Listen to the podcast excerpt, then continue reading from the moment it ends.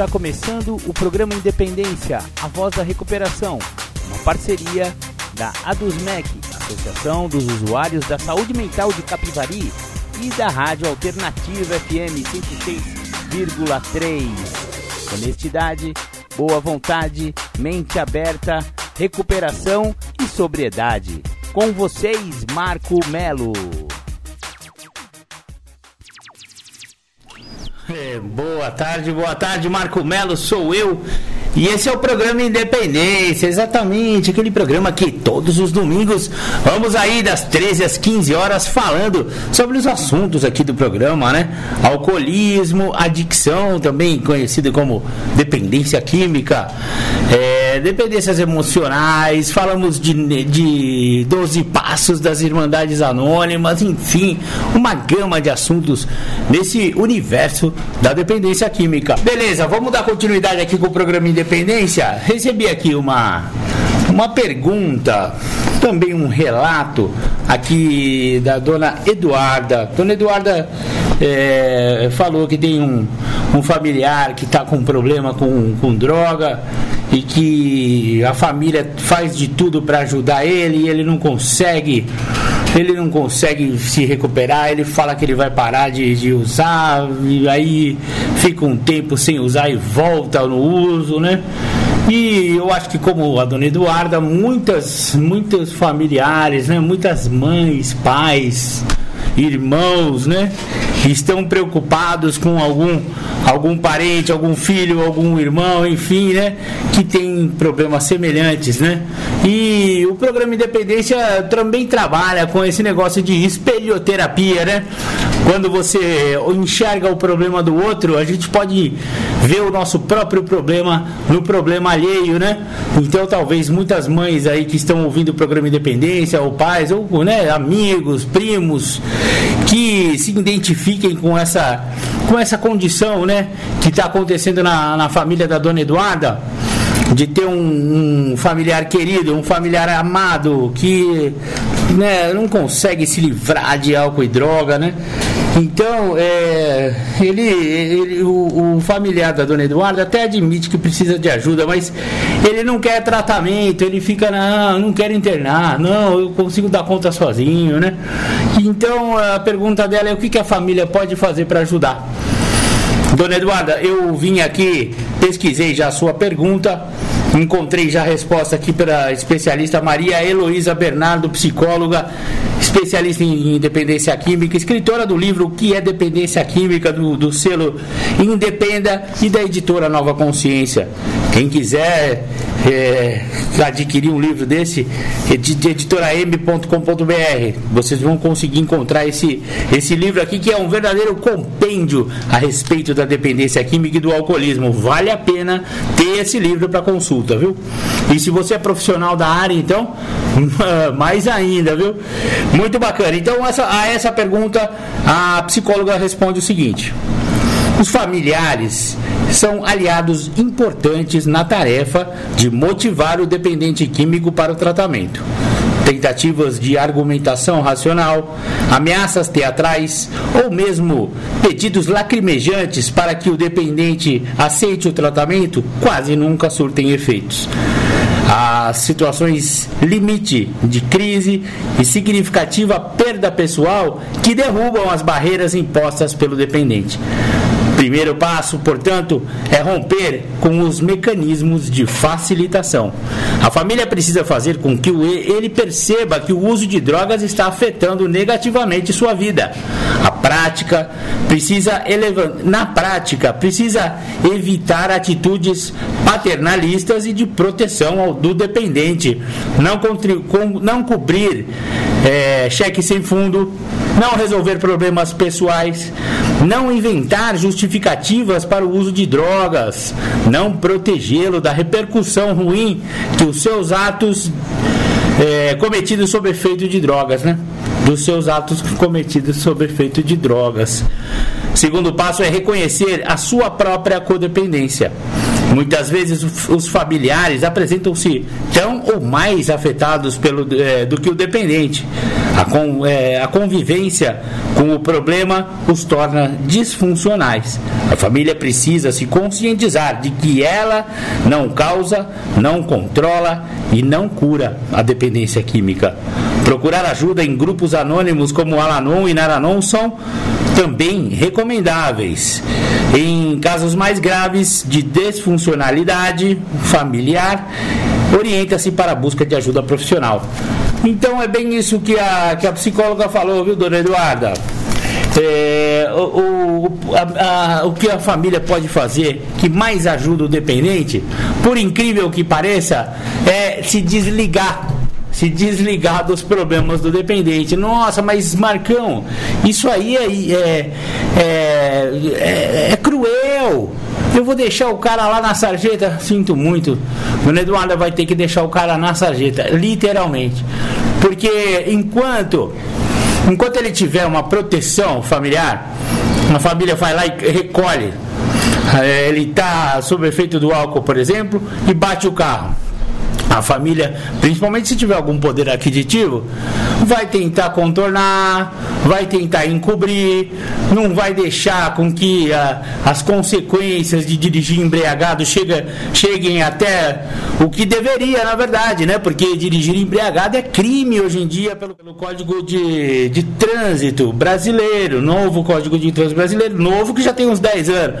O cara que for comprovado que dirigiu embriagado e se envolveu num acidente, ele, ele vai pagar por, essa, por esse crime. É um crime hoje em dia. Então, a família, por exemplo, acobertar isso, ela está prejudicando o seu próprio familiar, por incrível que pareça. Ele precisa entender que ele precisa arcar com as consequências do seu uso. Então, não foi ele que foi dirigir embriagado, saiu aí do boteco, muito louco, pegou o carro e bateu no poste, ou sei lá o que ele fez. Sinto muito. A melhor coisa que a família pode fazer é não não se envolver nisso aí. Pelo contrário, ajudar a polícia a tomar todas as precauções cabíveis num caso desse, que é é, fazer os exames devidos para comprovar o alcoolismo, para que ele faça os serviços comunitários que um juiz vai prescrever, ou quem sabe vá, vá até preso, né? Se tiver uma vítima fatal, por exemplo, é passível até de prisão. Então, porque se ele se não, não, não matou ninguém ainda, acobertar ele vai significar assim, ah, tudo bem, se eu, se eu, se eu, se eu bato o carro embriagado, a minha família dá um jeito. E aí, da próxima vez, pode ser que alguém morra. Ou ele, ou alguém que ele bata o carro, atropele, é tudo isso é muito perigoso, muito sério. Então, cobrir talão de cheque, porque o cara gastou tudo que tinha. Também não vão. Ah, minha mãe, minha mãe, é, minha conta tá estourada. Sinto muito, fique com a conta estourada.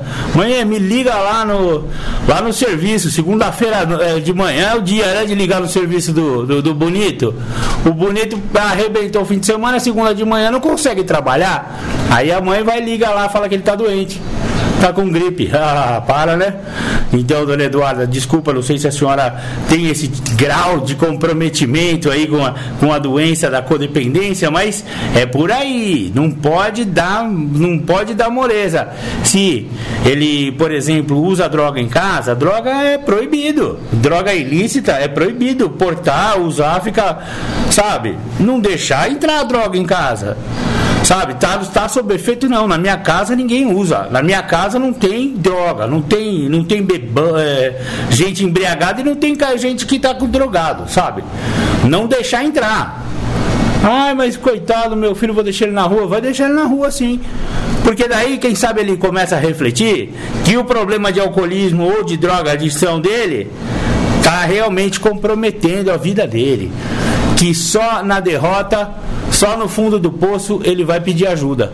Enquanto isso não acontecer, se vocês, eh, se os familiares continuarem adiando e empurrando com a barriga a doença do cara, mais tarde ele vai, vai, vai pedir ajuda. Vai demorar mais, né? E às vezes, né, como é uma doença progressiva, incurável e fatal, pode ser que ele não sobreviva até que consiga entrar em recuperação. E aí é o jeito mais lamentável que um adicto e um alcoólico pode morrer é esse, né? É morrer de uma doença que pode ser estacionada. essa é a grande missão do programa Independência. Avisar a galera que essa doença é fatal, só que ela pode ser detida desde que se entre em recuperação. Espero ter ajudado. Desculpa o meu jeito de falar, viu, dona Eduarda? Mas é bem sério. O problema é muito sério e merece essa seriedade e esse puxãozinho de orelha, não na senhora, mas no seu adicto, né? Porque ele está movido por uma, uma doença que ele fica sem vergonha. Ele não é, mas ele está sem vergonha. Beleza? É isso aí. Vamos continuar aí com a programação do programa Independência.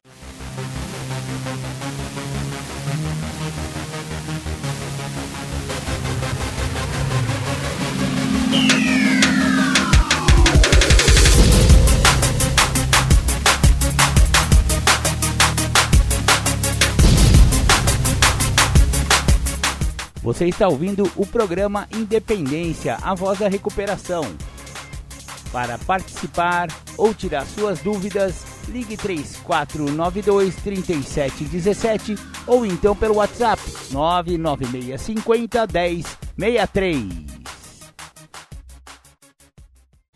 Dependência química, alguma dúvida a respeito, a respeito de alcoolismo, você pode entrar em contato aqui com o Zap Zap da rádio e fazer a sua pergunta. Se eu souber, eu respondo. Mas eu tô aqui sempre com as minhas literaturas, eu pesquiso e.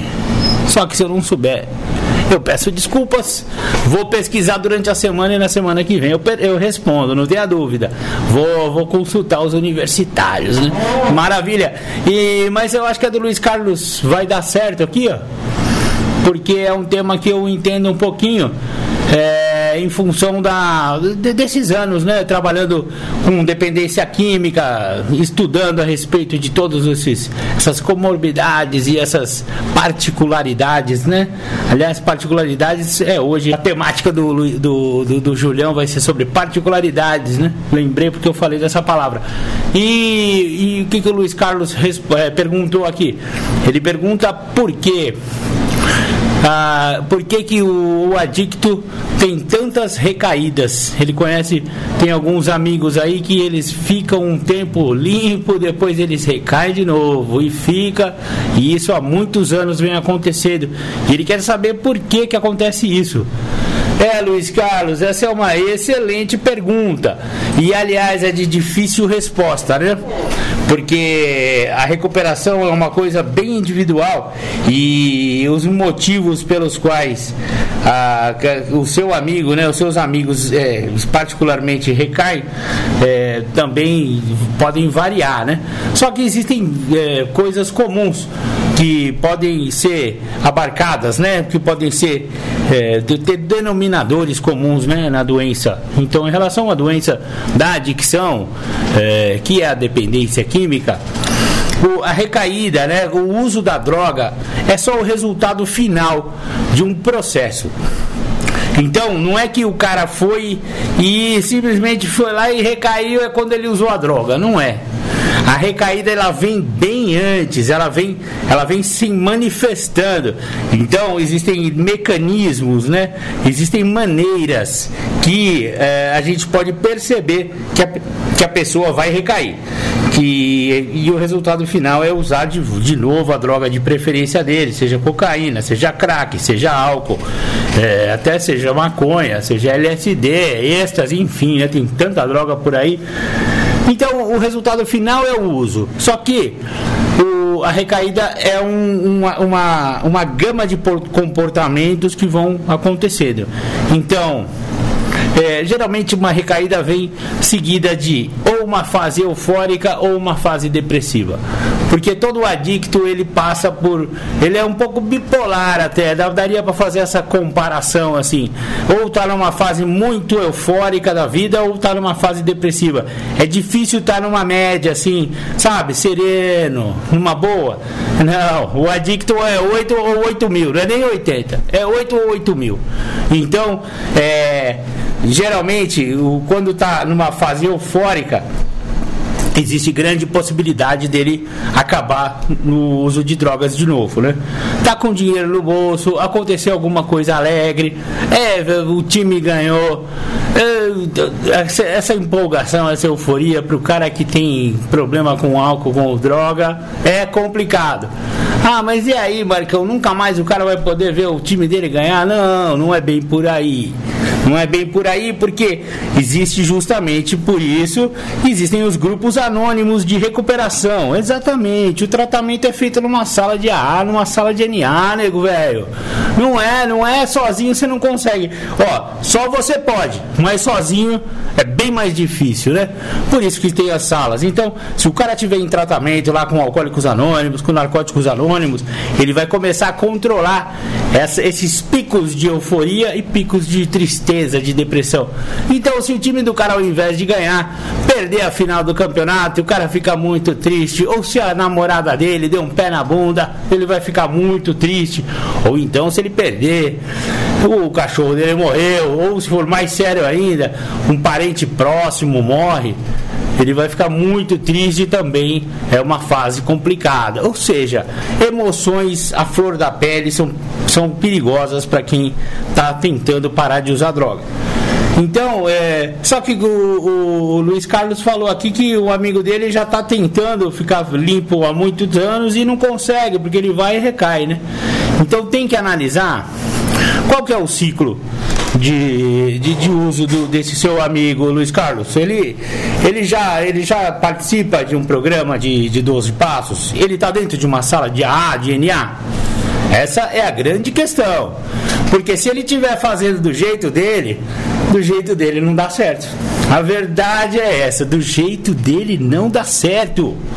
Se desse certo, ele estaria limpo. Então é por isso que existem as irmandades. Então, é, tem que ver. E outra, né? É, pode ser considerado, à luz do programa de 12 passos de AA, de NA, pode ser considerado uma recaída uma pessoa que está trabalhando passos. Trabalhar passos significa estar em contato assíduo com uma sala de NA ou de AA durante 5 anos de sobriedade, 5 anos limpo.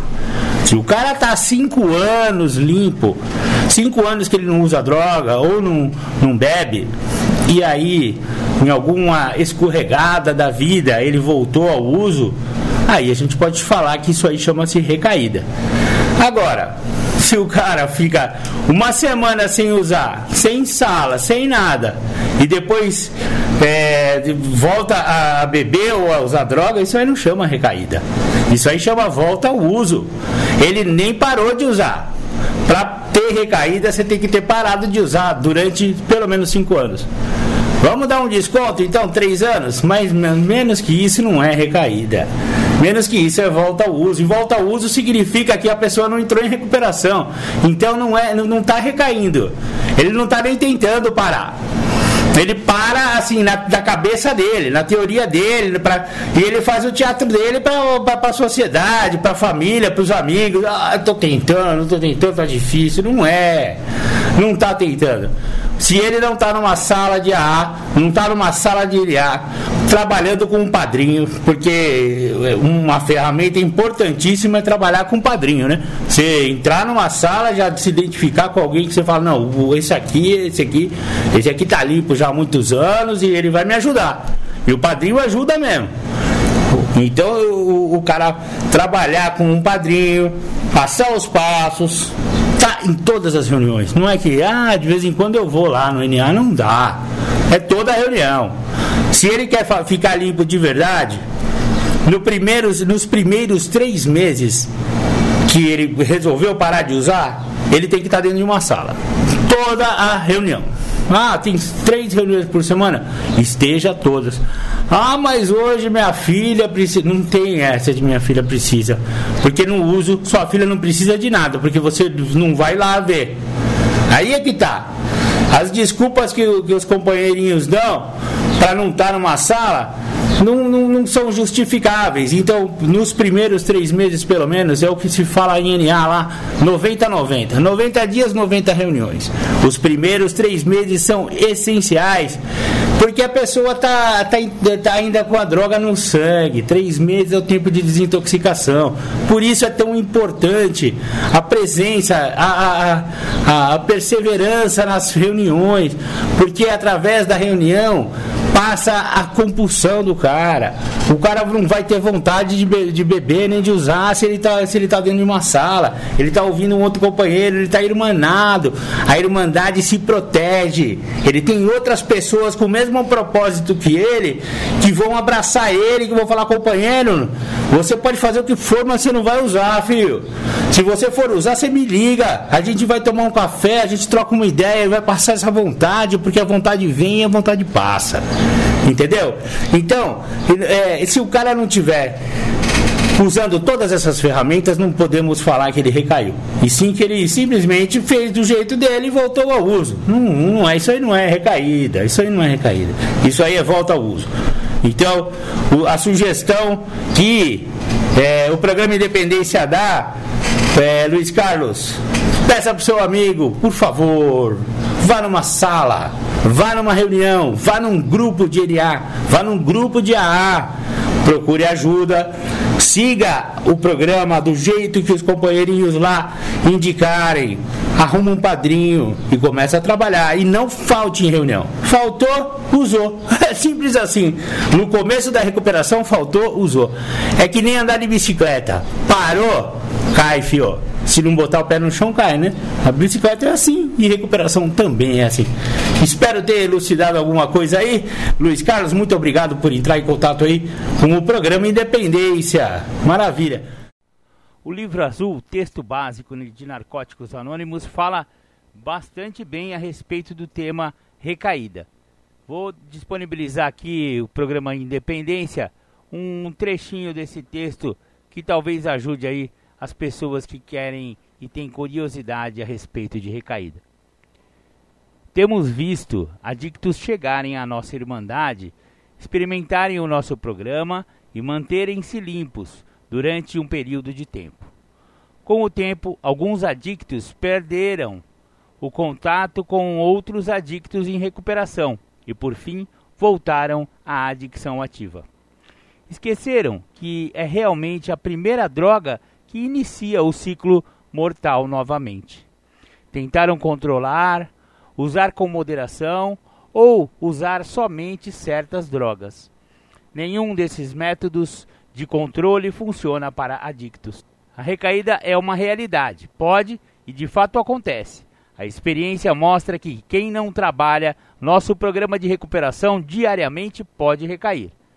Vemos eles voltarem em busca de recuperação Talvez estivessem limpos durante anos antes de recaírem.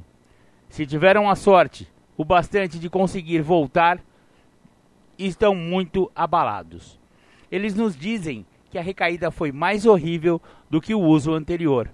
Nunca vimos uma pessoa que viva o programa de narcóticos anônimos recair. Recaídas são muitas vezes fatais. Já fomos a enterros de pessoas queridas que morreram de uma recaída. Morreram de várias maneiras. Muitas vezes vemos pessoas recaídas, perdidas por anos, vivendo na miséria. Aqueles que acabam em prisões ou em instituições podem sobreviver e talvez sejam reapresentadas a NA. No nosso dia a dia, estamos sujeitos a desequilíbrios emocionais e espirituais que nos tornam indefesos contra a recaída física no uso das drogas. Por ser a adicção uma doença incurável, adictos estão sujeitos à recaída. Jamais somos forçados a recair. Temos uma escolha. A recaída nunca é um acidente. A recaída é um sinal de que temos reservas com o nosso programa. Começamos a desconsiderar nosso programa e deixar falhas em nossas vidas diárias. Sem perceber, as ciladas à nossa frente tropeçamos nelas, cego pelas crenças de que conseguiríamos, conseguiremos sozinhos. Mas cedo ou mais tarde, caímos na ilusão de que as drogas tornam a vida mais fácil. Acreditamos que as drogas podem nos modificar e esquecemos que estas mudanças são fatais. Quando acreditamos que as drogas resolverão nossos problemas, esquecemos o que elas podem fazer conosco. Estamos realmente em apuros. A não ser que acabemos é, com essas ilusões de que podemos continuar a usar ou parar de usar drogas sozinhos, estaremos certamente assinando a nossa própria sentença de morte. Por alguma razão, não cuidar de nossos assuntos pessoais diminui nossa autoestima e estabelece um padrão que se repete em todas as áreas de nossas vidas. Se começarmos a evitar as nossas novas responsabilidades, perdendo reuniões, negligenciando o trabalho do 12 passo ou nos envolvendo com o nosso programa para. São esses tipos de coisas que levam à recaída. Podemos sentir uma mudança acontecendo em nós. Nossa capacidade de manter a mente aberta desaparece. É possível que fiquemos com raiva ou ressentidos com tudo e com todos. Podemos começar a rejeitar as pessoas mais próximas, nos isolamos, cansamos de nós mesmos. Em pouco tempo voltamos aos velhos padrões de comportamento doentios, mesmo sem ter que usar drogas. Quando um ressentimento ou qualquer outra reviravolta emocional ocorre, a falta da prática dos passos pode resultar em uma recaída. Se recaímos, podemos sentir culpa e vergonha. A nossa recaída é vergonhosa, mas não podemos livrar a cara e salvar nossa pele ao mesmo tempo.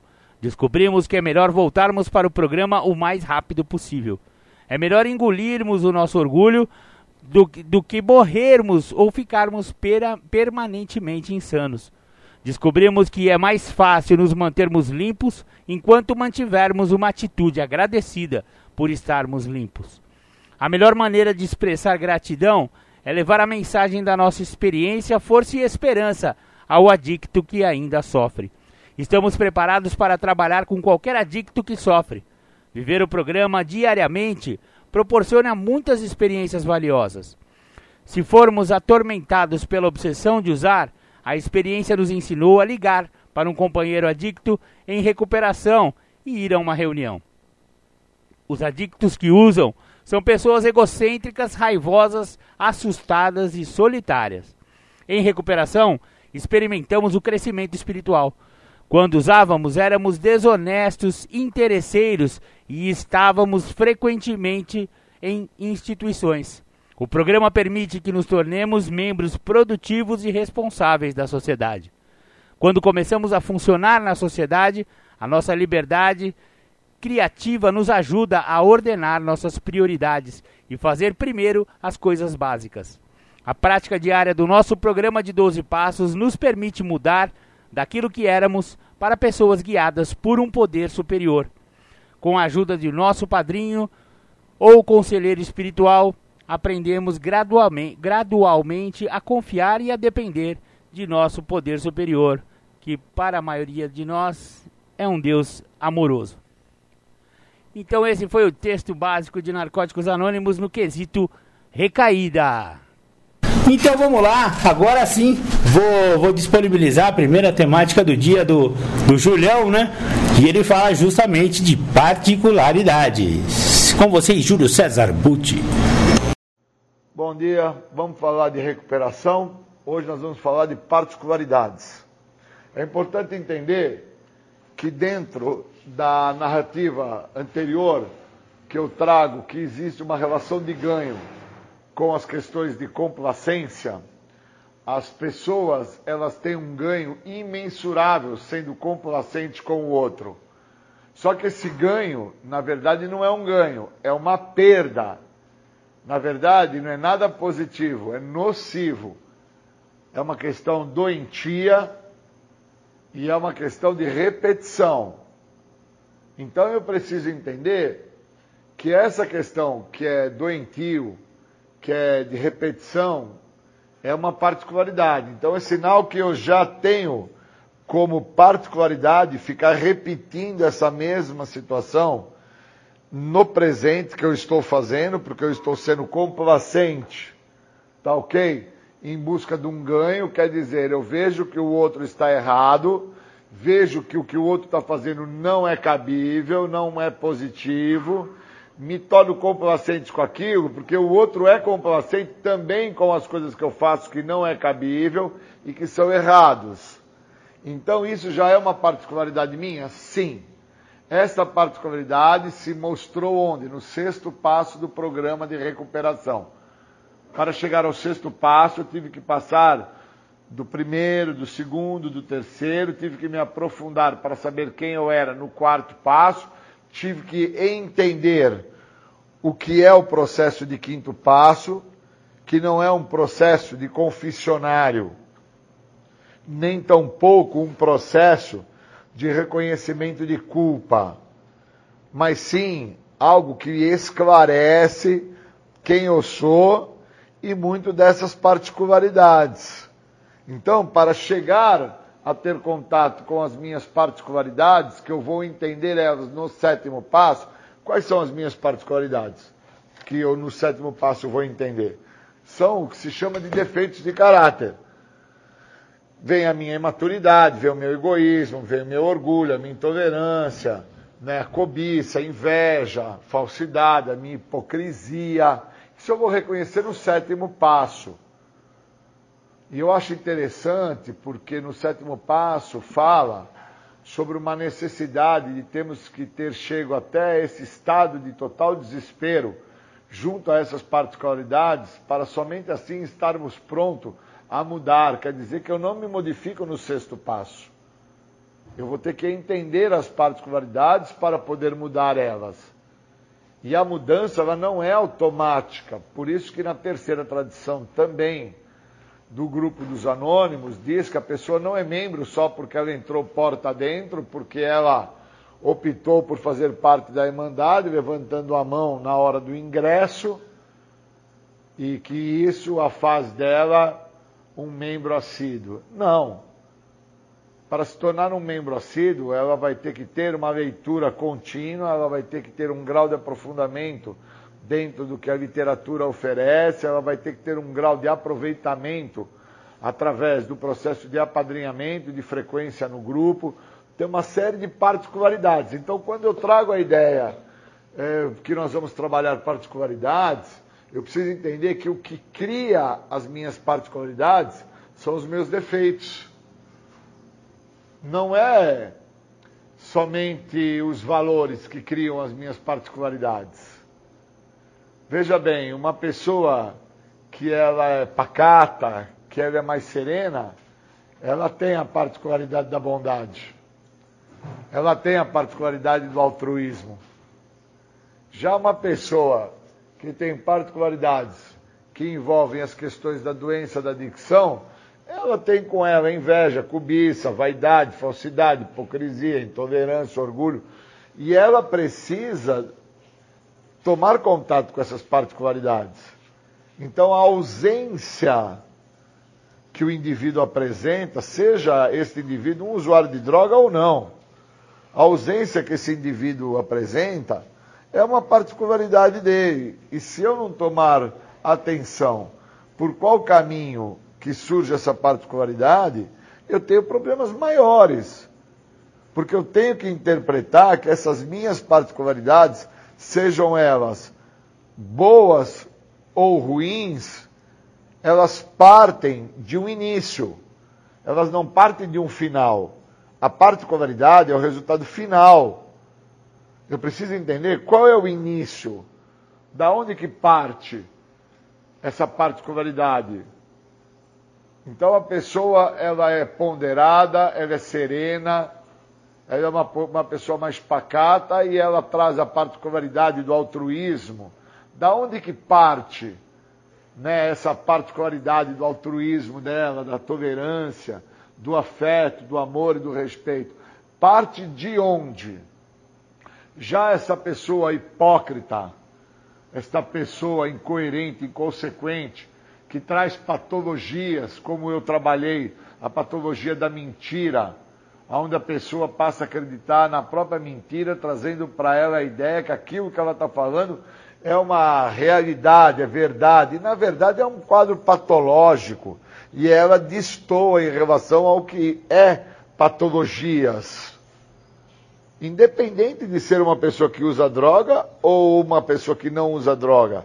As particularidades acompanham estas pessoas e devam ser vistas, mas pessoas, no meu caso, que são portadores da doença, como a minha pessoa, doença essa que a base ela é fundamentada por três esferas dentro da minha maneira de pensar, de agir e de ser, uma doença reconhecida pela Organização Mundial da Saúde, uma doença que trabalha em três esferas, física, mental e espiritual, uma doença que me coloca em confronto com quem eu sou, me faz ter que olhar aonde eu cheguei com esta doença e para onde eu espero ir levando ela. Quem é que me conduz dentro desta particularidade? A minha maneira de pensar? É o meu comportamento? É o meu ser na totalidade, na minha total existencialidade como ser humano? Então existem aí os valores, existem os defeitos, eu preciso entender que dentro dessas particularidades, sendo boas ou ruins, o resultado final, que é onde eu vou nomeando esses defeitos ou as minhas qualidades, eles partem de um início. Por isso que eu gosto tanto do programa de 12 Passos das Irmandades Anônimas.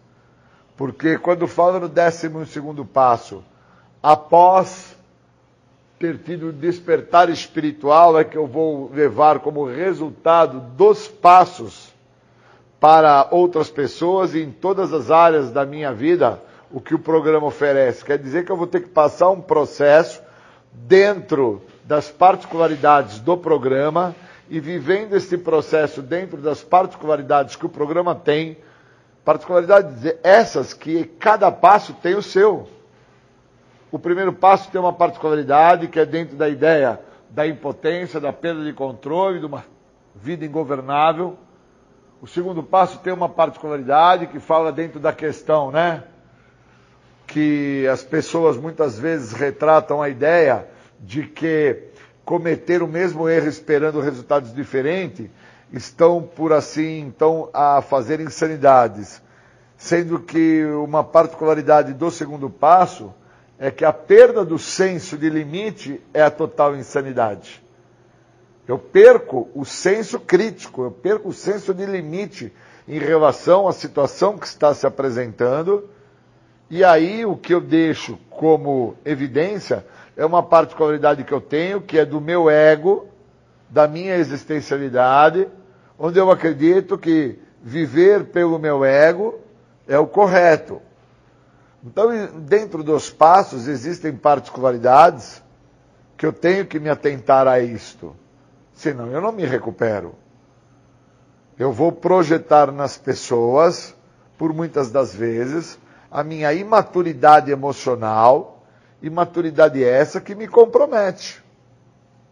Pois, uma vez que as particularidades desta criança que habita este corpo de homem, de um ser dentro da sua melhor idade, por que uma criança que habita esse corpo?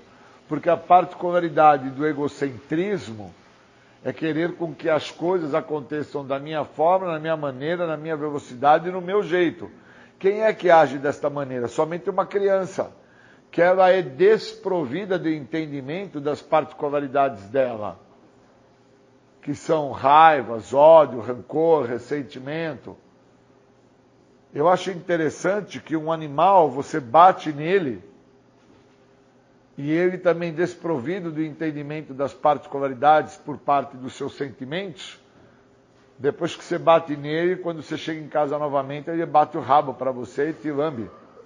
Então você veja que dentro da particularidade da dor, do sofrimento, ele não interpreta isso, o animal. Já o ser humano, uma vez portador do processo do ego, da existencialidade do ego na sua vida, uma das particularidades é a revolta, é o ressentimento, é a mágoa, é a ira, é o ódio, é a negação da realidade. Então eu preciso sacar que quem cria meus defeitos ou as minhas qualidades são as minhas particularidades.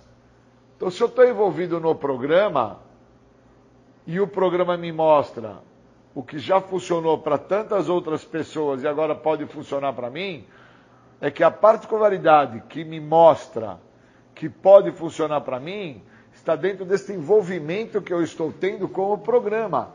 E muitas vezes esse envolvimento está na particularidade aonde eu me disponho a fazer a leitura, eu me disponho a estar envolvido com o grupo, eu me disponho a falar na reunião, eu me disponho a escutar na reunião, eu me disponho a estar dentro do que o programa traz como particularidade, quando no segundo passo diz: falamos e ouvimos os outros e eles nos mostram o que está funcionando para eles. Então existem particularidades em cada passo que, se eu não tomar a devida atenção, eu vou ter problemas maiores. Da mesma forma que tem particularidades dentro do que cria os meus defeitos, que o meu ego é o pai disso tudo, porque é ele que me exige, é ele que me impõe, é ele que me cobra, é ele que de uma certa maneira me coloca numa posição aonde quando não é feito o que ele exige, o que ele cobra, o que ele impõe, uma das particularidades que eu trago é a raiva, é o ódio, é a renúncia, é a ira. Eu preciso entender que a particularidade da cólera, da doença, é a ira. Então, se eu não der atenção a isso, eu nunca vou entender que dentro daquela relação que eu trouxe em um momento anterior, que é uma questão de ganho, a complacência, ganhar dentro da complacência, acreditar que o que está fazendo, apoiando a conduta do outro, está sendo bom para o outro, é uma particularidade que eu tenho de não olhar que o que eu estou fazendo para mim é ruim. E aí eu não me liberto disso. Sofro até de uma necessidade de aceitação pelo outro, e se eu não estiver fazendo parte daquilo que o outro traz, que ele acredita ser importante, o outro não vai me aceitar. Então, fazer uma renúncia à particularidade do erro do outro, eu passo então a entender que não seria bom para mim, pois eu tenho que aceitar, sem renunciar, que o erro que o outro está trazendo, que a conduta que o outro está fazendo, a particularidade que ele está exercendo, não é tão ruim assim. Então eu tenho que mentir, eu tenho que apoiar o errado, eu tenho que ser complacente e compactuar com o que eu estou vendo que o outro está fazendo, onde na realidade eu já tenho um grau de aprofundamento, pois eu muitas vezes já conheço o programa há muitos anos, ou por muitas vezes eu já venho de recaídas ou de volta ao uso por muitas vezes, ou então eu já tive frequências mais contínuas, mais assíduas aos grupos onde houve várias partilhas, partilhas essas voltadas para questões muito próximas a esta particularidade, a qual eu agora estou me dispondo a dar ênfase para não perder a minha relação para com o outro. Pois uma vez que eu perca essa minha relação para com o outro, eu vou ser visto pelo outro como o quê? E eu não posso ser visto pelo outro como aquilo que eu sou. Eu tenho que ter a aceitação do outro, porque a aceitação do outro, dentro da minha particularidade, que muitas vezes é a minha auto-rejeição, eu me auto-rejeito antes de ser rejeitado pelo outro. Fala isso no Triângulo da Auto-Obsessão, que é uma literatura complementar dos Doze Passos, onde deixa muito claro ressentimento, raiva e medo, ressentimento que eu tenho pelo passado, raiva da situação, da negação da realidade do presente e medo do futuro, o que, que vai ser o que, que vai me acontecer, o que, que o outro vai falar de mim quando eu me mostrar que eu não compactuo, eu não posso ser complacente com ele. Então, quando eu busco me aprimorar dentro das particularidades que o programa me oferece, eu busco um processo de evolução, e dentro desse processo de evolução, o outro eu só posso amar. E muitas vezes amar ao outro não necessita que eu fique apoiando ele, que eu fique agradando ele, que eu fique enaltecendo ele, fique ressaltando a ele que ele que me ajudou, ele que fez, ele que me levou, ele que me comprou. Ao contrário, a minha ausência ao outro numa situação dessa já mostra ao outro o grau da patologia dele. Mas isso para uma pessoa que está num processo de aprofundamento, se utilizando do programa de 12 passos, onde ele reconhece que ele é adicto da doença da adicção, que não foram as drogas que transformaram ele em adicto, não, não foi o álcool que o transformou ele em adicto. Ele já nasceu com a doença. E por ser uma doença que trabalha em três esferas, na maneira de pensar, de agir e de ser, esta pessoa, se não tiver um grau de evolução, ela não vai entender isso e ela vai até compreender que a tua ausência, a tua renúncia a estar com ela, é que você não presta para estar com ela. E na realidade não é isso. Na realidade é que eu não estar com ela, eu estou tentando preservar ela de sofrer dos abusos da doença, dando a ela margem para que ela busque fazer um processo de autoconhecimento, de aprofundamento de interiorização e compreender algumas particularidades dela que sempre a impediram de lidar com o que ela é realmente e a partir daí ela conseguir fazer uma renúncia às próprias vontades, onde uma das grandes vontades dela é compactuar dentro da complacência do erro do outro. E o bacana está nisso. Conseguia entender, eu não quero ser complacente nesse erro do outro, eu não quero compactuar com isso do outro, pois eu tenho um programa de mudança e esse programa me cobra aprofundar-me no programa, entender que eu não sou impotente, que a palavra impotência no dicionário significa debilidade, eu sou débil.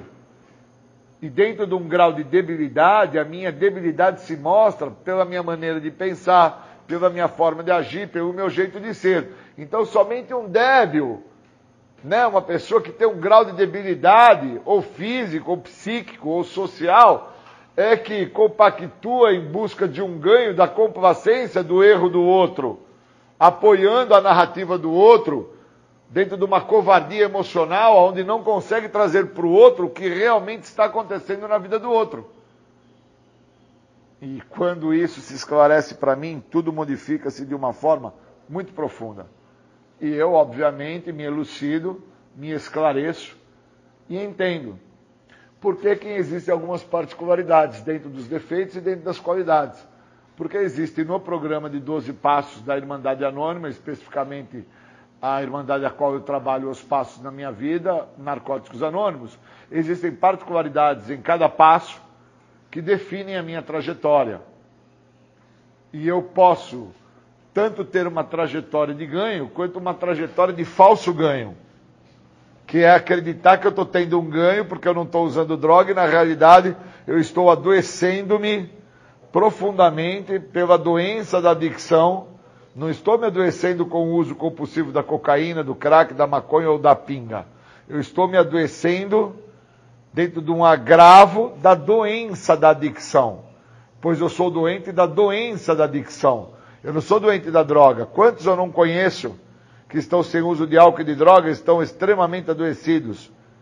Então agora eu busquei fazer um processo de aprofundamento, onde envolve quarto e quinto passo, e aonde envolve a minha libertação de alguns seres, de algumas situações, de algumas pessoas, de alguns lugares, de algumas coisas. E dentro desse processo, obviamente, eu vou ter um grau de evolução, vou ter um grau de ganho, mas não um ganho com base pela complacência em apoiar ao outro dentro de um erro que o outro comete. Ao contrário, eu vou deixar de ser o meu algoz. Eu vou deixar de ser o meu inimigo. Eu vou deixar de falar sim, apoiando o erro do outro, quando eu tenho que falar não para mim. Não é não para o outro, é não para a minha pessoa, é não para o meu ego, é não para as coisas que eu acho que eu deveria compactuar, que eu deveria estar fazendo, pois não são tão ruins assim. Que ruim mesmo era usar droga. E agora fica muito claro para mim que o uso de álcool e de droga nunca foi ruim. Foi algo muito beneficiante até. Porque me beneficiou para que eu não tivesse que entrar em contato com aquilo que eu sou. E uma vez que eu não tenho que entrar em contato com aquilo que eu sou, aquilo que eu sou não precisa deixar de existir. E eu continuo a ser uma pessoa desprezível para mim mesmo. E o uso de droga não me deixa enxergar isso. Por isso as particularidades elas partem, né, de uma cria dos meus próprios defeitos ou das minhas qualidades. Eu preciso entender isso para que eu possa me recuperar da doença. Senão eu não tenho um processo de evolução. Eu nem entendo o que é patologia, eu não entendo o que é particularidade, eu não entendo o que é recuperação, eu não entendo como funciona o processo. Eu fico achando que meu filho está bacana porque ele não está mais usando droga, meu filho virou um atleta, meu filho agora virou um, um cara que passou na faculdade, meu filho arrumou uma noiva, meu filho vai no cinema com a mãe, com o pai, com o tio, com a prima, meu filho está pagando a pensão das crianças que ele teve num relacionamento que não foi muito bom, porque a minha nora não era boa, não era meu filho, é minha nora. E eu preciso estudar as particularidades para entender quem eu sou. E a partir daí desfrutar do benefício do programa, que é a libertação da doença da adicção. Muito obrigado. Legal, esse foi Júlio César Butti, aqui no programa Independência, falando sobre particularidades do programa de 12 Passos. Muito bacana. Agora vamos para os nossos apoios culturais. Se você acha que já ouviu tudo, isto é só o começo. Esquina Pastelícia! Venha saborear os mais deliciosos pastéis de Capivari. Carne, misto, palmito, carne com queijo, queijo, calabresa picante, pizza, frango com catupiry, frango com queijo, carne, bacon e cheddar, frango, bacon e cheddar, Romeu e Julieta, doce de leite e o delicioso Chocolícia. Avenida José Aniquino, 222, esquina da Avenida Piratininga, Centro, Capivari. Telefone 99356 6853 é o nosso WhatsApp. Aceitamos todos os cartões.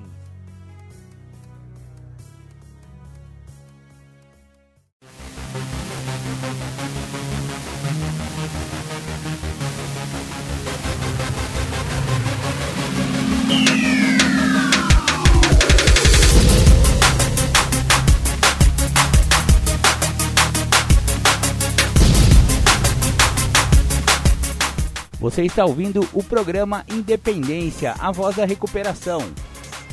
Para participar ou tirar suas dúvidas, ligue 3492 3717 ou então pelo WhatsApp 99650 1063. Legal, voltamos aqui com o programa Independência, a voz da recuperação.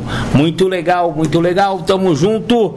Maravilha. Agora eu vou disponibilizar para vocês uma leitura de um livro muito interessante da Irmandade de Alanon. Exatamente, Irmandade de Alanon surgiu lá nos anos 50. É isso mesmo, já tem muitos anos que surgiu Alanon.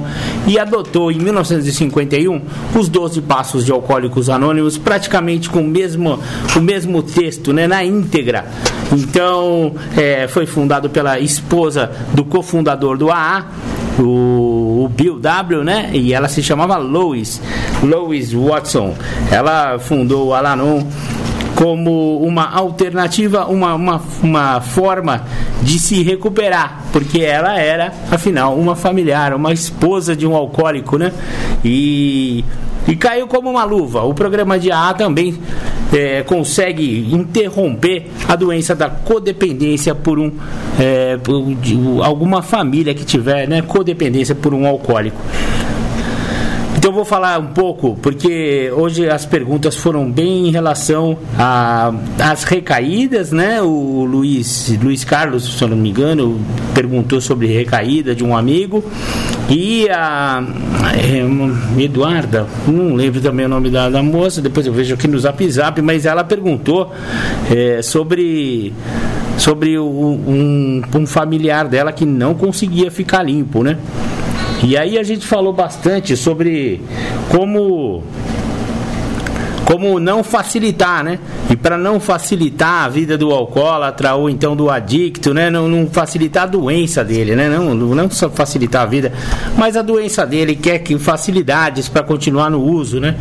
Então, a, o antídoto para isso poderíamos chamar de desligamento, né? O desligamento com amor, né? Então, membros de Alanon compartilham experiência, força e esperança a respeito de uma lição de desligamento. Justamente quando eu pensava que tinha cuidado de tudo, o Deus da minha concepção me ajudou a vivenciar algo novo.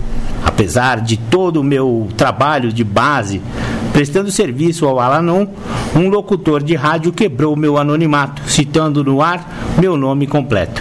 No final, isso acabou sendo uma excelente lição sobre soltar e entregar a Deus. Independente de todo o meu planejamento, havia sempre a possibilidade de erro humano.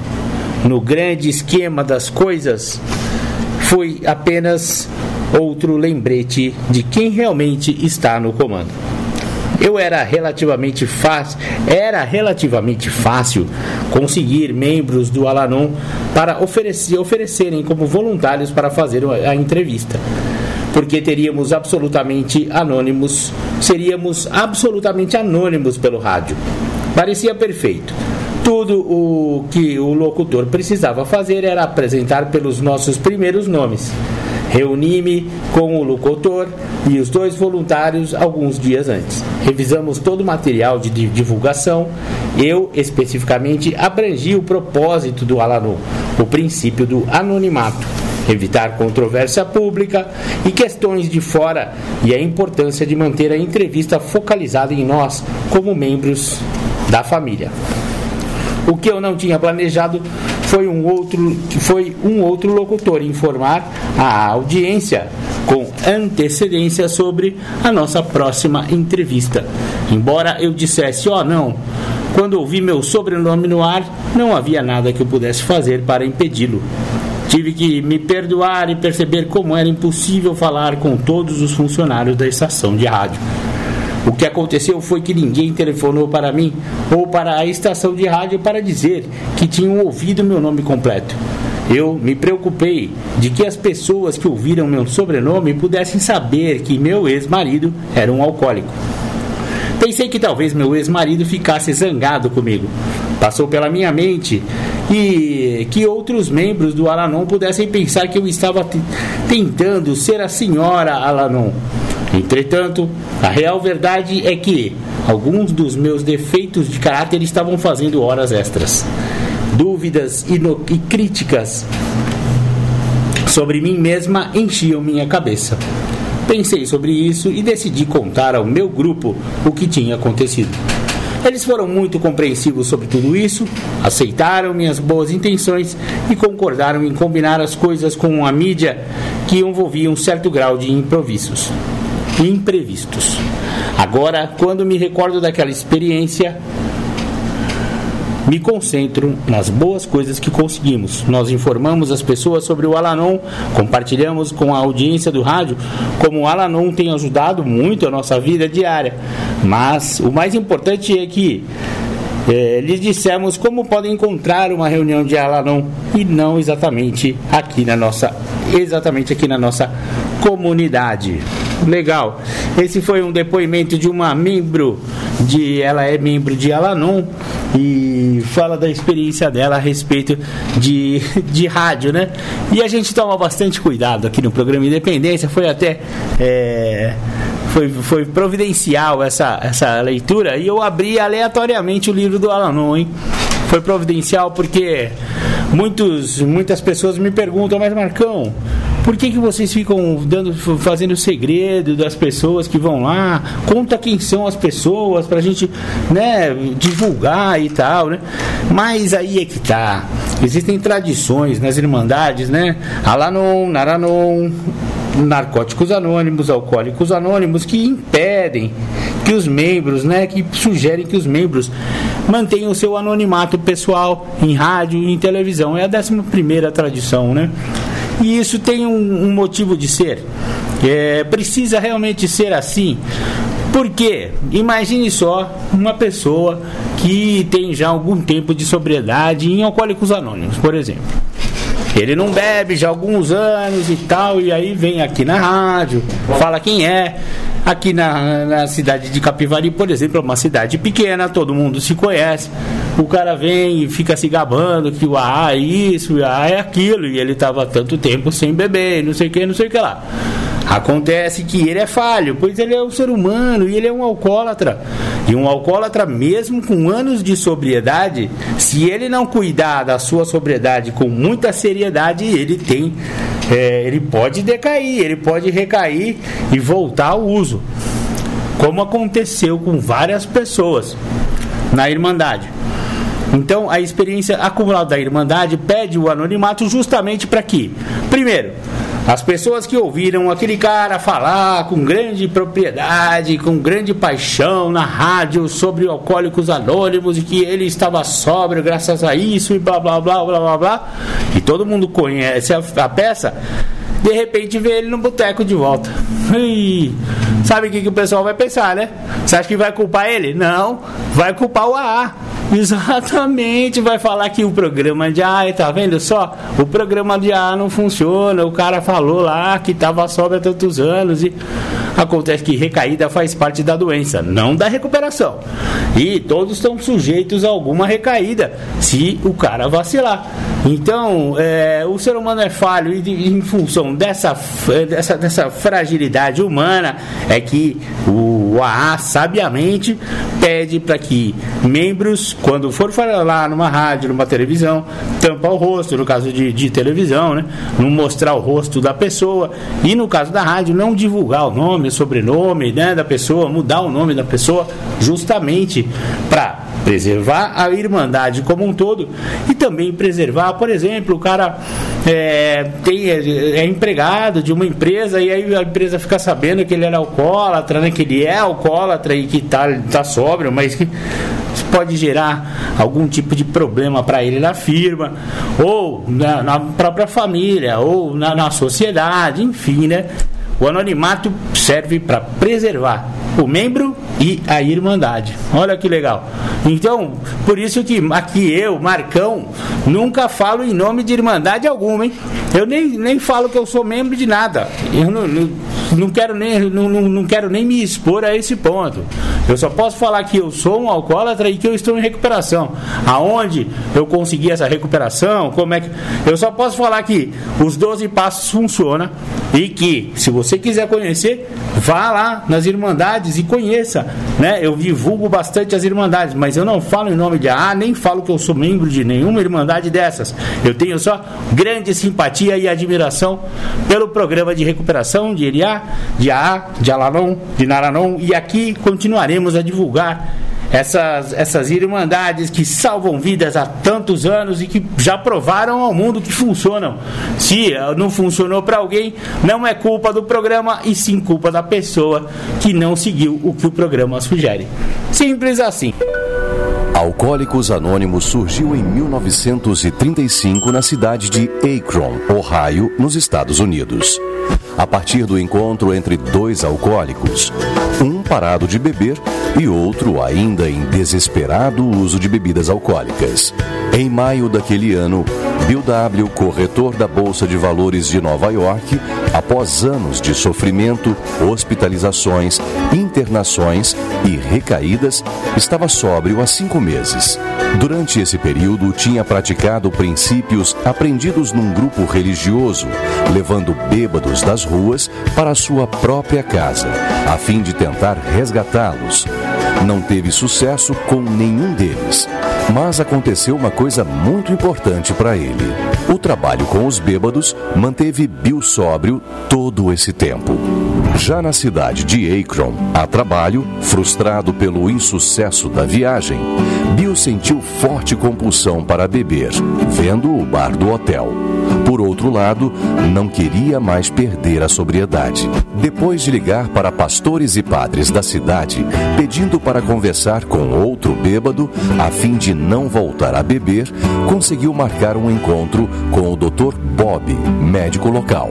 O Dr. Bob concedeu-lhe 15 minutos, porque não estava disposto a se expor perante um estranho e acreditava que ninguém mais poderia ajudá-lo. Para sua surpresa, Bill explicou que a intenção era pedir ajuda e não ajudar. Conversaram por seis horas, dando início a um vínculo e a uma prática que levaram à criação do modelo de recuperação de alcoólicos anônimos. Bill compartilhou com Bob tudo o que tinha lhe acontecido, que tinha aprendido sobre seu modo de beber e tudo o que vinha fazendo para manter-se sóbrio. Explicou por que considerava alcoolismo doença e logo convenceu o médico Dr. Bob. Depois dessa experiência, Bill e Bob procuraram um terceiro bêbado em Akron, em seguida, o quarto e assim por diante. Em 1937, já havia cerca de 100 alcoólicos sóbrios em dois grupos nas duas cidades, os quais assumiram a empreitada de sistematizar seu método num livro que permitisse alcançar bebedores problema em quaisquer regiões e com quaisquer características. Assim, em 1939, foi lançado o livro Alcoólicos Anônimos. A partir daí, nossa obra se expandiu. Atualmente, a A está presente em 186 países, contando com aproximadamente 120 mil grupos no mundo. O livro Alcoólicos Anônimos já vendeu mais de 35 milhões de exemplares, tendo sido traduzido para mais de 60 idiomas e dialetos. No Brasil, estamos presentes desde 1947, contando hoje com aproximadamente 5 mil grupos e 11 mil reuniões semanais em todas as regiões do país. Já estou bem algumas 24 horas sóbrio, graças a essa sala de ar. Alcoólicos Anônimos é uma irmandade de homens e mulheres que compartilham entre si suas experiências, forças e esperanças, a fim de resolverem seu problema comum e ajudar outros a se recuperarem do alcoolismo. O único requisito para ser membro é o desejo de parar de beber. Para ser membro de AA, não há taxas ou mensalidades. Somos autossuficientes graças às nossas próprias contribuições. A A não está ligada a nenhuma seita ou religião, a nenhum movimento político, nenhuma organização ou instituição. Não deseja entrar em qualquer controvérsia, não apoia nem combate quaisquer causas. Não se dedica a pesquisas sobre alcoolismo, tratamento médico ou psiquiátrico, assistência social ou material, mas tendo adotado uma política de cooperação sem afiliação com outras organizações dedicadas ao problema do alcoolismo. Nosso propósito primordial é mantermos-nos sóbrios e ajudar outros alcoólicos a alcançar a sobriedade.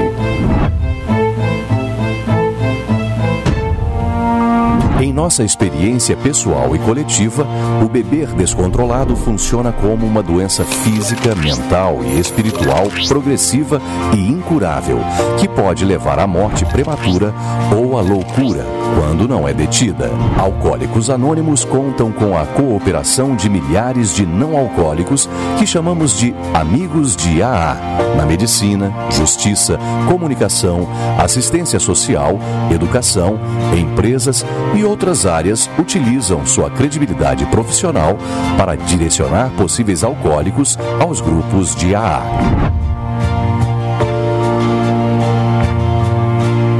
Realmente eu vi que a bebida, no meu caso, para mim, tem um problema da doença do alcoolismo.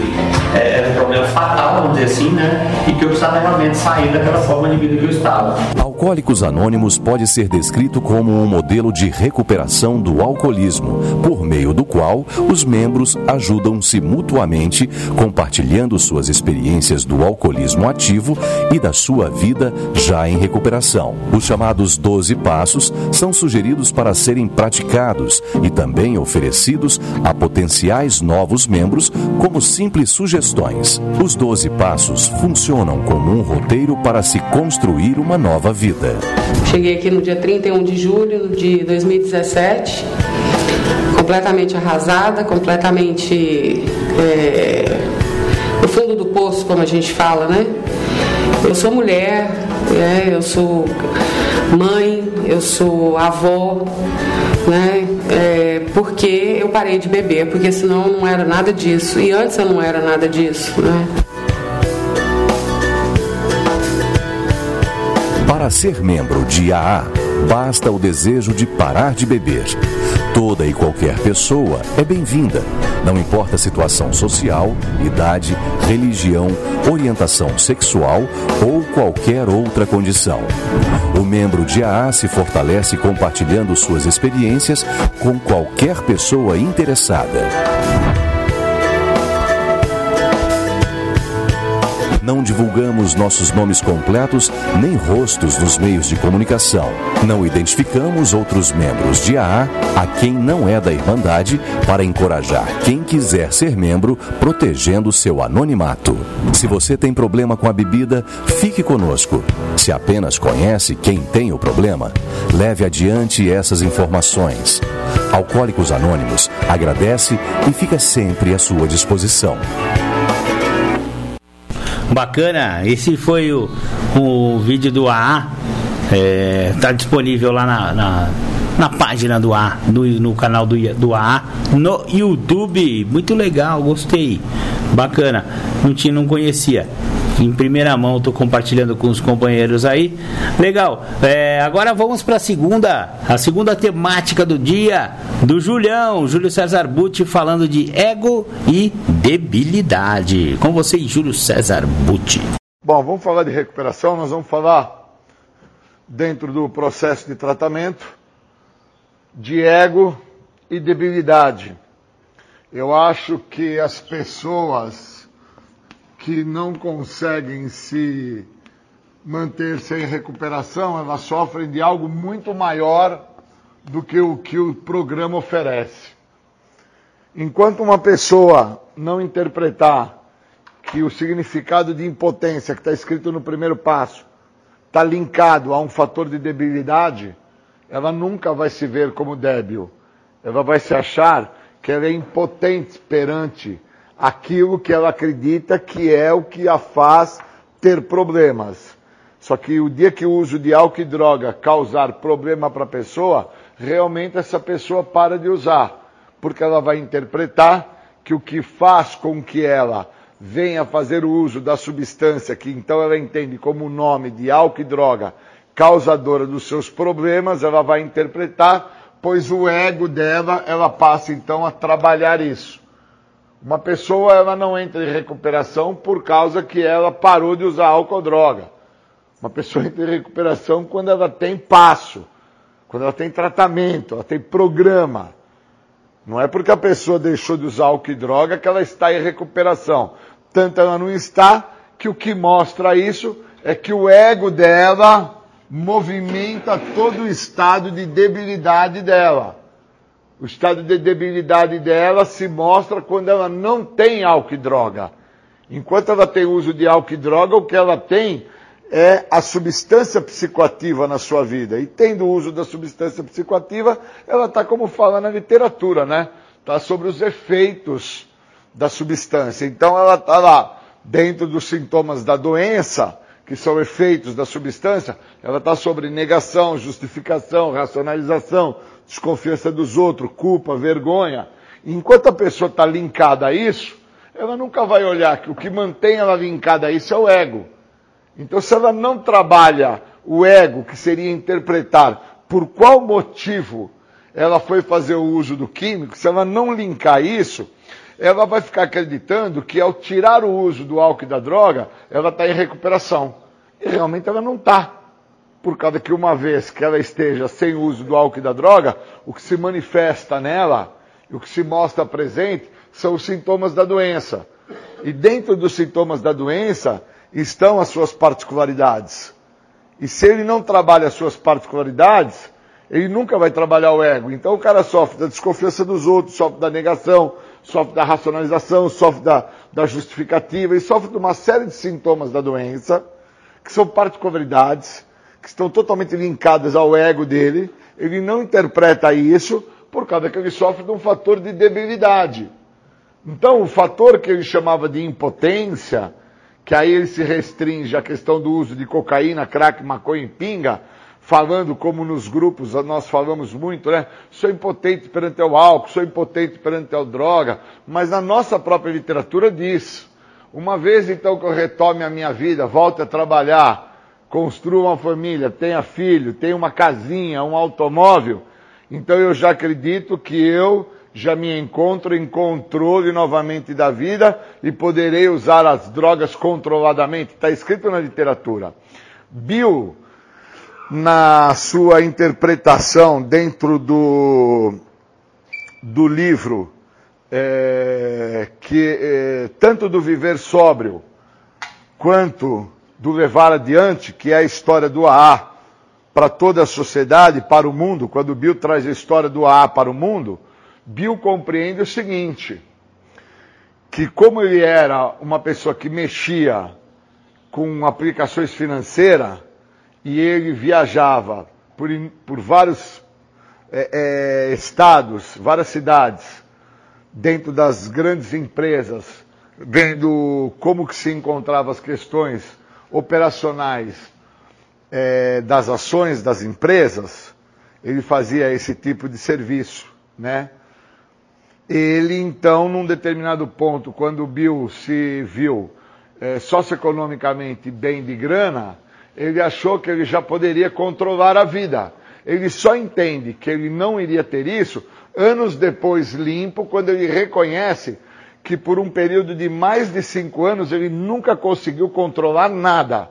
E a prova disso era que ele fazia essas viagens de estados em estados, cidades em cidades, é, indo é, visitar essas grandes multinacionais da época, empresas grandes, General Electric, Empresas que nos Estados Unidos fizeram muito sucesso com a ideia de comprar as ações e também trazer investidores para essas multinacionais, essas grandes empresas.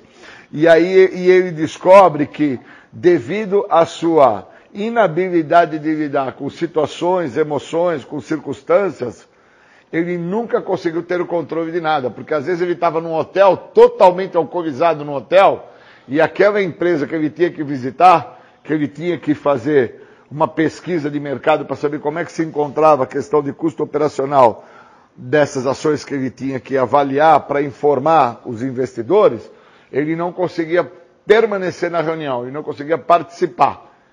E por muitas das vezes, essas mesmas empresas que mandavam o Bill fazer essas viagens, acabavam tendo que mandar uma outra pessoa ir lá onde ele se encontrava, porque ele estava num estado calaminoso do uso de álcool e de drogas que no caso nós citamos drogas por ser um conjunto total, mas no caso de Bill era especificamente o álcool.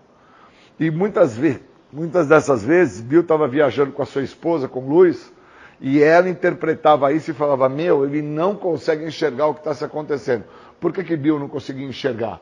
Por causa que ele não entendia que o estado de debilidade dele se apresentava pelo ego, não se apresentava só pelo uso do álcool se apresentava pelo ego. Então, foram inúmeras as vezes que viu, se voltou para a esposa dele, pegou a Bíblia e escrevia em algumas passagens bíblicas as promessas que ele fazia para ela, no sentido de eu não vou beber mais. Então ele escrevia na Bíblia e depois de alguns anos, já sóbrio, Bill reconheceu que todas essas vezes, por inúmeras vezes foram essas promessas, ele nunca conseguiu cumprir por causa de um processo de debilidade. O ego dele não deixava. Então, quando ele se encontrava num estado bem calamitoso, bem ruim, bem comprometedor, onde ele estava, de uma certa forma, é, é, tomado pela doença, pelo uso do álcool contínuo, ele via o que ele tinha causado, o tamanho do estrago que Bill tinha feito, e aí ele falava para a esposa: prometo para você que eu não vou fazer mais. E aí ele se mantinha um período sem o uso, tinha uma ascensão financeira, tinha uma ascensão social novamente, e depois voltava tudo a estaca zero novamente. Esse processo cíclico que Bill viveu, ele narra bem isso é, no, no, livro Levar Adiante, a história quando o AA é, encontra toda a, a sua a construção durante, perante o mundo, né, a história que Bill traz ao mundo sobre o, o AA, a importância do, do, do alcoolismo, o descobrir da história, todo esse processo está na literatura. E ele então reconhece que ele nunca iria deixar de beber, mesmo fazendo essas narrativas, essas promessas na Bíblia para sua esposa, por causa que o estado do ego dele não permitia. Porque ele só prometia quando ele estava falido no ego. Então, isso daí hoje, olhando de de forma mais prudente, dá para entender por que, que o dependente químico, quando ele está no estado falido, por causa do uso do álcool ou das drogas, ele se volta para a esposa, ou para a mãe, ou para o seu empregador, ou para quem seja, e ele faz uma promessa. Ele faz uma promessa por causa que o que está em jogo é o processo do ego. Não está em jogo o processo da debilidade. Está em jogo o processo do ego. Então, se tivesse em jogo o processo da debilidade, ele iria reconhecer o estado de fraqueza dele e ele não iria nem fazer promessa alguma. Ele iria deixar claro para essas pessoas onde está em jogo, seja sua namorada, sua mãe, seu pai, seu empregador, que ele não tem condições de lutar com a doença. A doença é mais forte que ele. Já na posição, quando o ego está em jogo, ele traz a narrativa me perdoa, agora eu vou fazer diferente, eu errei, eu sei o que eu estou fazendo e eu vou agora fazer tudo ao contrário. E quem grita isso é o ególatra que mora dentro do cara, que não reconhece o estado de debilidade. Nelson Ned, quando ele fala, antes de, de óbito, sobre o ególatra que morava dentro de um corpo de um metro e quinze de altura, e as pessoas começaram a olhar para Nelson Ned com um metro e vinte ali de altura, e escutar ele fazer essa narrativa ao lado de loiras com mais de dois metros de altura, e ele em carros maravilhosos, importados, né, carros assim que custavam uma fortuna, e ele numa entrevista se virou para um repórter e trouxe essa narrativa para o repórter que o que o mantinha dentro daquele carro, que o fazia andar de mão dada com aquelas loiras de dois metros de altura, era o ególatra que ele tinha, que ele mesmo não sabia o tamanho deste ególatra. E aí o repórter sai daquela entrevista sem compreender ou entender muito do que se tratava, e outras pessoas, escutando aquela narrativa, fizeram um paralelo que mesmo ele tendo um metro e quinze, um metro e meio de altura, ele entendia que o que o fazia se sentir maior e melhor que todos era o uso do álcool e de químico, que assim Nelson Ned fazia.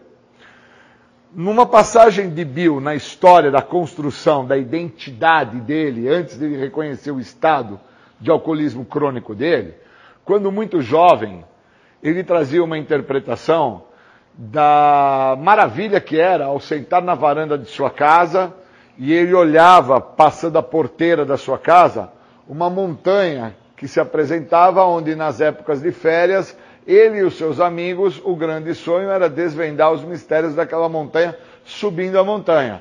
Então eles ficavam por inúmeras tardes sentados no jardim da sua casa, olhando aquela montanha, e ao olhar aquela montanha, eles entendiam que eles iriam superar a montanha, iriam realmente assim desvendar os segredos da montanha, iriam desafiar a montanha.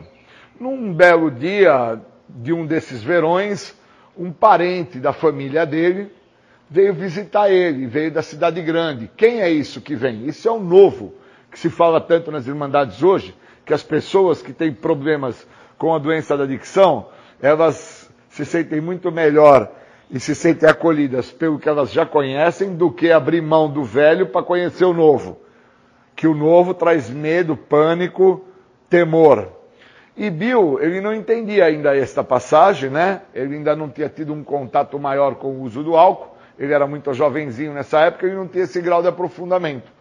Então, quando ele ficava olhando a montanha, ele ficava vislumbrando a possibilidade de atingir o novo. E aí, num belo dia, num dia de verão, num momento de férias dele, quem é que entra porteira dentro? Entra um parente dele, uma prima da família. O que, que ela trouxe a ele? Ela trouxe uma barra de chocolate da cidade grande. Quando ela trouxe essa barra de chocolate, o que, que ela trouxe para ele? Ela trouxe para ele prazer. Ela trouxe a ele o novo. E aí, daquele dia em diante, nunca mais aquela montanha teve importância ele passa a sentar na varanda da casa e fica aguardando ansiosamente chegar o tempo de férias para que alguém venha e passe pela porteira trazendo prazer, trazendo doce, trazendo aquilo que para ele foi assim algo imensurável. Então eu tenho que entender o que, que o químico representa para mim. O que, que o álcool representa para mim? Por que, que o novo, que foi a sensação fazer o uso dessa substância, eu me aproprio dela e me mantenho nela por tanto tempo. E aí, eu, quando chego a um tal estado de desespero, que é o que traz na literatura dos anônimos, lá no sétimo passo, é que eu compreendo que eu tive que chegar a um tal estado de desespero para que assim eu ficasse pronto. Mas para que eu compreenda isso, eu tive que compreender que no sexto passo existe uma narrativa muito profunda. Por que pedir algo se você não está preparado? Você vai estar tá pedindo um problema. Então o que, que eu peço? Eu peço realmente para me recuperar? Eu estou aberto a abrir mão desse ego que não me deixa enxergar o estado de debilidade que eu trago para mim? Eu estou disposto a quebrar esse mecanismo de defesa que eu me utilizo para não reconhecer a minha fraqueza? Porque quando Bill fala para a esposa dele, na Bíblia, escreve ali, prometo, minha esposa querida, que eu nunca mais vou beber, vou fazer diferente. Naquele momento, quem fala, quem grita, quem escreve é o ego. Em nenhum momento é o estado de debilidade, o estado de total fraqueza dele. Ao contrário, quem está mostrando ali, eu tenho força, eu tenho condição, eu vou conseguir, é a doença. Então eu preciso sacar isso. Porque quando eu venho para um centro de tratamento, ou quando eu vou para o grupo anônimo, ou eu vou parar no sistema carcerário, ou eu vou parar num hospital por causa de uma situação que acabou me afligindo aí de saúde, quando eu vou parar numa situação dessa, eu vou porque eu me encontro num estado de debilidade. Eu só vou porque eu me encontro num estado de fraqueza. Mas ao chegar nesse local, eu sou acolhido de uma forma que aquilo que se mostrava um estado de fraqueza, que era uma situação física, eu sou acolhido de tal maneira que eu passo então a tratar o meu problema de trás para frente. Eu tinha que tratar o meu problema da seguinte ordem: primeiro a minha parte psíquica, depois a minha parte social e por último a minha parte física. E como eu trato de trás para frente, eu chego nesses locais de uma forma muito comprometida e eu acabo tratando em primeiro lugar a minha parte física. Como, durmo, me alimento, tomo sol, fico bonito. Aí na sequência eu vou tratando a minha parte social, que eu sou acolhido pela família novamente, a minha mulher gosta de mim, ela acredita nessa forma de recitar um pedido de desculpa que eu usei a própria folha da Bíblia para escrever, né, na Bíblia, como Bill, me perdoa. E aí, por último, eu vou pensar na questão psíquica, que é a questão aonde eu sofro de uma ausência psíquica em relação ao meu problema. Então, essa inversão de valores me compromete para que eu fique sóbrio.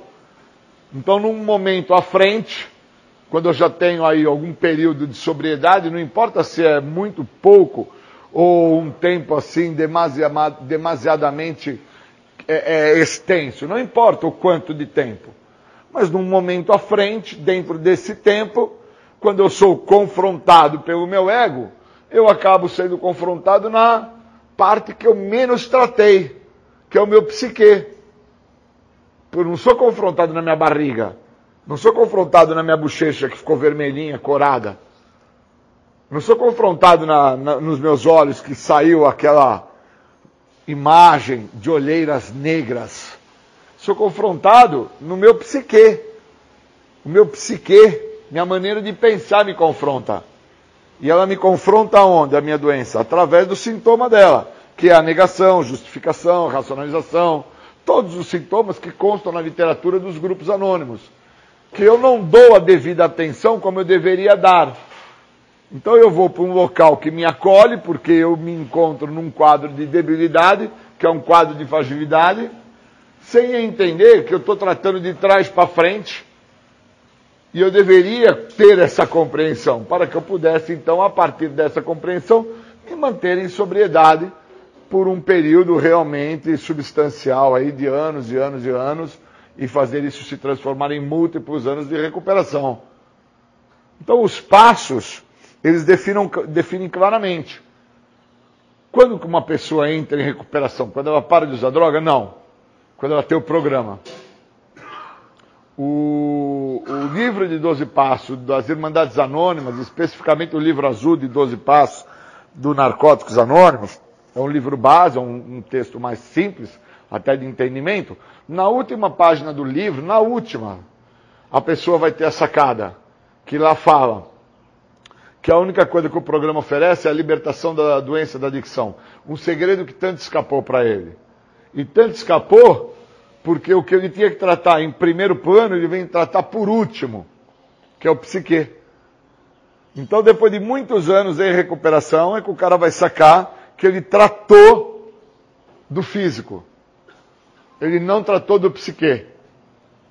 E aí ele não entende por que, que ele tem desconfiança da mulher dele, por que, que ele sofre de rejeição, por que, que ele sofre de negação, por que, que ele tem problemas de inferioridade, ou é porque o pênis dele é grande ou é pequeno, ou é porque o músculo dele é grande ou é pequeno, ou é porque ele não tem o corpo que ele gostaria de ter, e às vezes ele não entende, como ele não tratou do psique, que a parte fisiológica dele, ele não tem raiz para aquilo.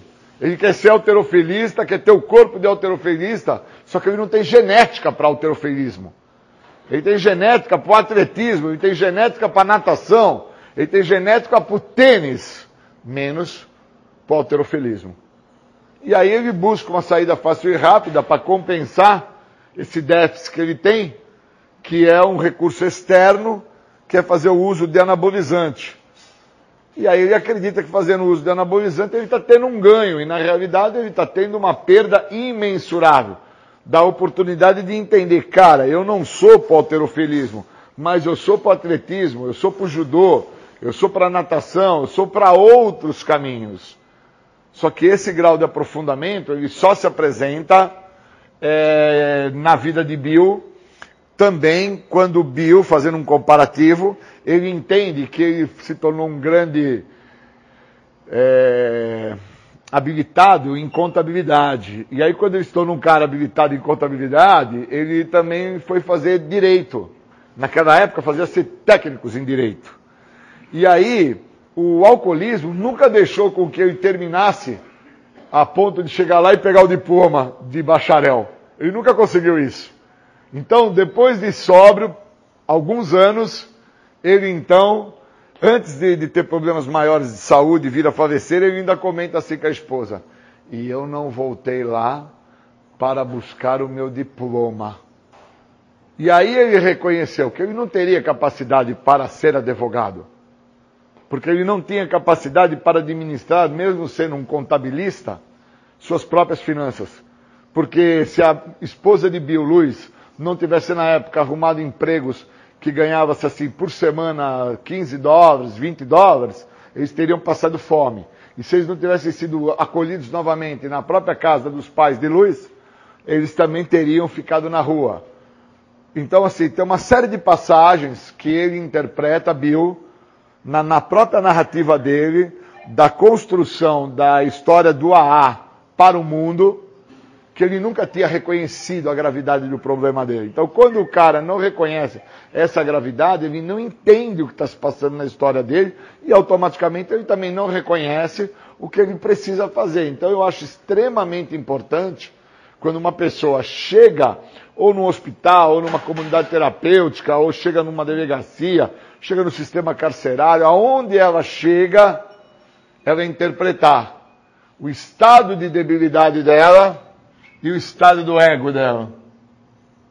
Se ela não tiver isto realmente visto por ela, é impossível que esta pessoa venha a tratar do seu problema que está manifestado. A pessoa chega numa podóloga com a unha encravada e ela não entende que ela está com a unha encravada por causa que ela tem uma necessidade, devido à sua inferioridade, de fazer parte de um grupo onde todas as amigas dela usam sapato bico fino. E o pé dela não dá para usar o sapato bico fino, pois o sapato bico fino prende a unha dela e com isso causa a ela uma dor, um incômodo que encrava a unha dela. E a mesma não reconhece que o que a faz andar com o pé doendo, com a unha encravada, com sangramento de pus, o que seja, é que ela não trabalha o ego. Então ela necessita, dentro da inferioridade dela, da baixa estima dela, dentro da maneira como ela se interpreta e se analisa, ela necessita andar com dor, sentir dor, ter incômodo, mas eu vou fazer parte com aquilo. Olha que loucura. Então entra aquela narrativa do Bill de quando ele era jovem, que estava sentado na porta da casa dele, e o novo se apresenta para ele. O que, que foi o novo? Foi o doce. No caso de uma pessoa que está com a unha encravada, o que, que seria o novo? Seria usar um sapato que não fosse bico fino, fosse um sapato normal. E no caso de um dependente químico, de um alcoolista, de um cara que chega ao grupo anônimo, que chega ao programa de 12 passos, o que, que é o novo? É o programa. Então, não é parar de usar droga. Não é parar de beber. Primeiro é interpretar. O que é que me levou a beber? O que é que me levou a usar droga? Quais foram, né? Os pormenores, as particularidades que antecederam, que me fizeram usar. Então, quando eu tenho essa sacada, quando eu tenho essa interpretação, eu abro as portas para o processo de recuperação, me recupero, né? me mantenho sóbrio e, obviamente, os pormenores e as particularidades da doença para com uma pessoa desprovida psiquicamente, né? que sofre de uma necessidade, de um apoio psíquico, para isso que o programa existe de passo, né? É, tem essa possibilidade do programa vir para dar esse apoio, essa pessoa pode vir a fazer uso. E uma vez fazendo uso do programa, ela detém os paradigmas da doença, porque o resultado final da doença é um só, é o uso da substância. Na nossa literatura mesmo de 12 passos dos grupos anônimos diz, né? O aspecto final da doença é um só, é o uso do álcool e da droga. O resto tudo é farelo. Né? Perder mãe, perder pai, perder namorada, perder emprego, tudo isso é farelo. Porque também numa, num capítulo da literatura do Recuperação e Recaída, ela deixa claro, né? Muitos vão perder casa, carro, mulher, filho, pai, mãe, muitos vão ter óbitos, vão ter problemas de saúde tremendos e vão se manter sóbrios. Está escrito na página 83 do Recuperação e Recaída do livro azul, que é um texto básico, é uma literatura simples de ser feita a leitura e o entendimento, diferente de uma literatura complementar de aprofundamento, que é o guia. Né? Então eu acho que nós vamos dando continuidade por esse caminho. Né? Eu acho que estamos num, num momento bom de interpretar o ego e a debilidade. Obrigado.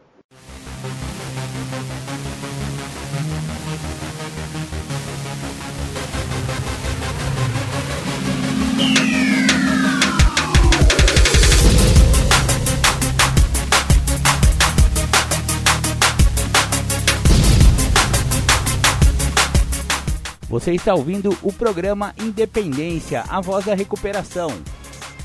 Para participar ou tirar suas dúvidas, ligue 3492 3717 ou então pelo WhatsApp 99650 1063. Legal, voltamos ao programa Independência, a voz da recuperação.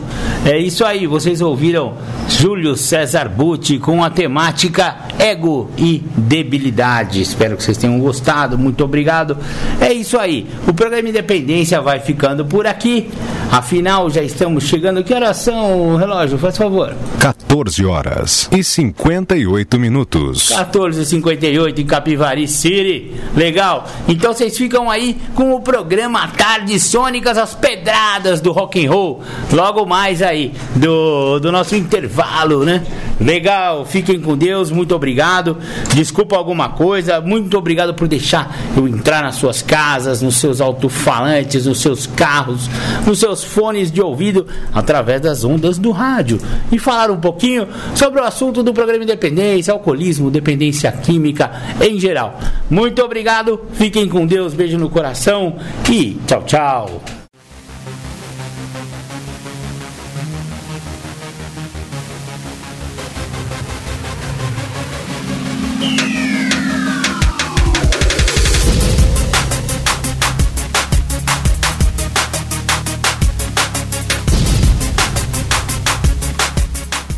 Ouviu o programa Independência, a voz da recuperação, uma parceria da ADUSMEC, Associação dos Usuários da Saúde Mental de Capivari e da Rádio Alternativa 106,3.